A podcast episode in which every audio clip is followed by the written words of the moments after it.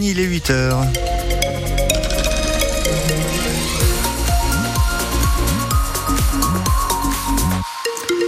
Les infos, Emmanuel Clavry. Les grenouilles, les escargots et les canards sont à la fête aujourd'hui. Une fête magnifique tout au long de la journée avec des pluies éparses et un gros ciel couvert. Température maximale 9 à 11 degrés.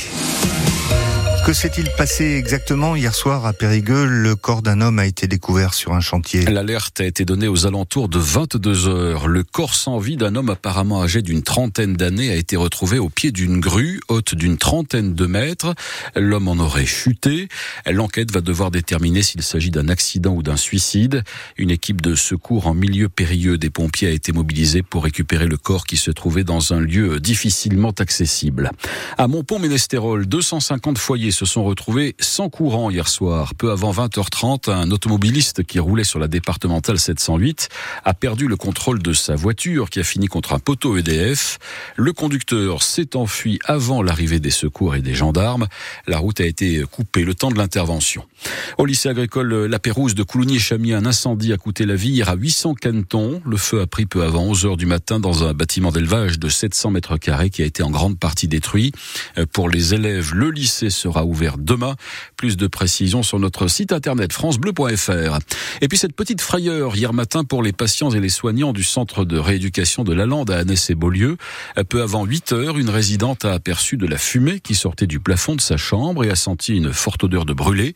120 personnes au total ont été évacuées et rassemblées dans le réfectoire. Le temps de l'intervention des pompiers, pompiers qui n'ont pas trouvé d'incendie. La fumée pourrait provenir du chauffage ou de la climatisation. Greta Thunberg est attendue à Bordeaux aujourd'hui. L'égérie mondiale de la lutte contre le réchauffement climatique était dans le Tarn hier pour soutenir les opposants au projet d'autoroute A69 qui doit relier Toulouse à Castres. Cet après-midi, elle sera donc en Gironde pour participer à une manifestation cette fois contre le projet de forage de huit nouveaux puits de pétrole dans la forêt de la Teste de Bûche. La préfecture de Gironde doit dire dans les semaines qui viennent si elle autorise ou non le projet. En attendant, les opposants restent mobilisés. Ils dénoncent une aberration écologique contraire à la lutte contre le réchauffement climatique, Sandy Dauphin. La compagnie canadienne a 50 puits. Elle veut en ouvrir 8 de plus sur sa concession exploitée depuis les années 60 et pour une dizaine d'années encore. La commissaire de l'enquête publique a rendu un avis favorable, mais pour les opposants, un projet pétrolier, aussi modeste soit-il, c'est incompatible avec les engagements de la France de sortir des énergies fossiles, première responsable du réchauffement climatique. Kat est membre du collectif Stop Pétrole Bassin d'Arcachon. Aujourd'hui, on se rend compte qu'on a une société, là, euh, qui va sucer le pétrole jusqu'à la dernière goutte, alors que il faut justement arrêter, il faut changer notre modèle de consommation. Aujourd'hui, on est dans une situation euh, climatique qui est quand même très préoccupante. On a un président qui nous a dit qu'il fallait sortir des énergies fossiles, qui se déplace euh, à la COP 28 et compagnie. Et en fait, en réalité, ça n'est pas suivi d'effet. C'est du discours, mais ça n'est pas autre chose. D'autant que la France a adopté une loi en 2017 qui prévoit d'arrêter progressivement l'exploitation des hydrocarbures à horizon 2040. Interrogé il y a quelques semaines lors d'un déplacement à Bordeaux, Christophe Béchu, ministre de la Transition écologique, répond que tant qu'on a besoin de pétrole, ce n'est pas plus mal qu'il vienne de Gironde plutôt que de le faire venir de l'autre bout du monde. On passe au sport. Lors de la 21e journée de Pro B de basket, le BBD s'est fait quelques frayeurs hier soir avant de finalement l'emporter. Victoire 87 à 76 face à Aix-Maurienne, des Savoyards qui se sont montrés particulièrement coriaces, menant même de 7 points à la mi-temps. Les Boulazacois, absents au rebond en première période et en manque d'adresse, se sont heureusement repris lors du quatrième quart-temps. Il faut dire que l'entraîneur a remis les pendules à l'heure lors de l'habitant, reconnaît Vincent Amselem, auteur à lui tout seul de quatre paniers primés quasiment coup sur coup hier soir.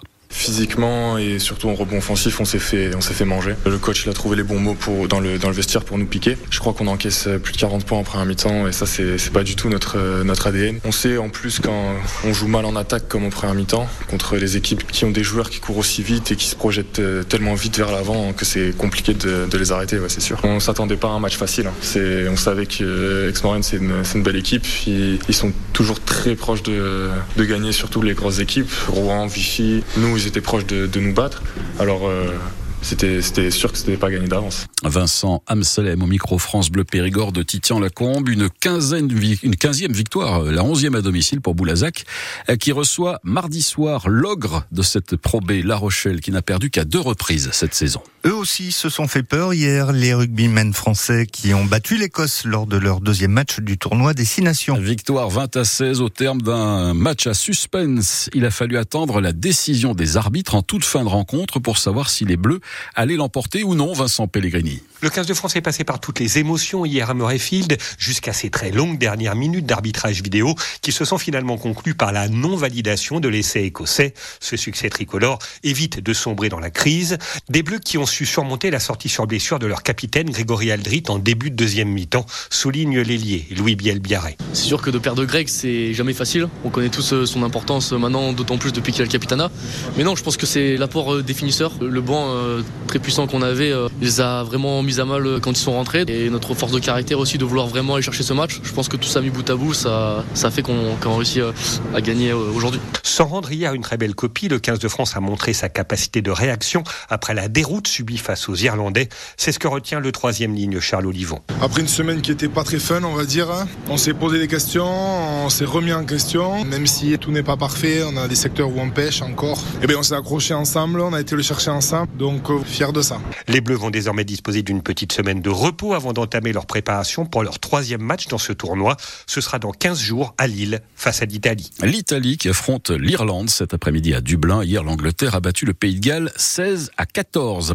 En national de rugby cette fois, Périgueux a décroché hier dans l'Isère sa deuxième victoire à l'extérieur de la saison. Les capistes ont battu l'équipe de Vienne 20 à 3. Prochain match samedi avec la venue de Tarbes dans tout.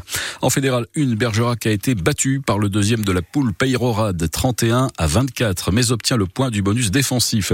Au programme aujourd'hui en fédéral 2, Belvès qui reçoit Rion. Sarlat de son côté joue à Saint-Thierry. En fédéral 3, on dispute la 13e journée. L'Union Saint-Astier-Neuvic joue à Figeac dans le Lot. Vert reçoit Argenta. Le Lardin-Salazar joue à Nave en Corrèze et le Bug reçoit le RC Saint-Cernin, club du Cantal. En football en National 2, la belle opération des Trélissacois hier soir qui ont battu en match en retard l'équipe réserve d'Angers 2 à 0. Et puis National 1 de handball, une victoire de plus pour les filles de Bergerac qui ont facilement disposé hier soir de blancs à Montluçon 37 à 29.